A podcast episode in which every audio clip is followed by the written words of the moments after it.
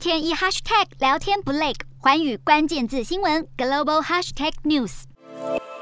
俄军现在把注意力转往乌克兰南部城市马利坡以及东部的顿巴斯地区，持续的加大火力攻击。如今的马利坡有超过九成的地区遭到俄军掌控，就快沦陷了。同一时间，美国媒体也警告俄罗斯，可能借由与乌克兰的谈判换取时间，以便重整部队发动攻击。因为普丁始终相信可以重演当年让车臣沦为废墟之后，再扶植傀儡政权的戏码。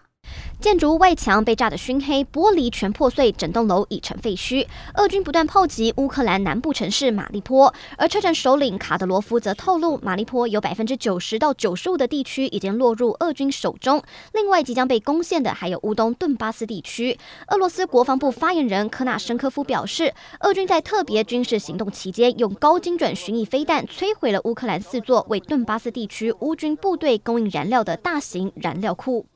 如今，俄军似乎下定决心，一定要夺下马利坡和顿巴斯。但美国媒体报道，俄罗斯总统普丁恐怕不会轻易放弃乌国首都基辅。俄国可能会借着和谈期间重整部队，并重新发动攻击，因为普丁深信可以重演当年让车臣沦为废墟之后扶植傀儡政权的戏码。目前不确定这些在重整的部队究竟是要撤离，还是重整完会再度发动攻击。不过，美国政府在三十号释出情资，表示普丁与俄国国防部高层间的紧张关系不断升高。美国表示，俄国高阶幕僚畏惧普丁，不敢告诉普丁战事挫败、军队损伤以及俄国经济受制裁后的恶化程度，导致普丁因为不了解战场大局和俄军伤亡而犯下战略错误。不过，对于美方的说法，克里姆林宫表示，美国完全误解情势，可能导致美国错误决策，最后引发不良后果。欢迎新闻孙艺林综合报道。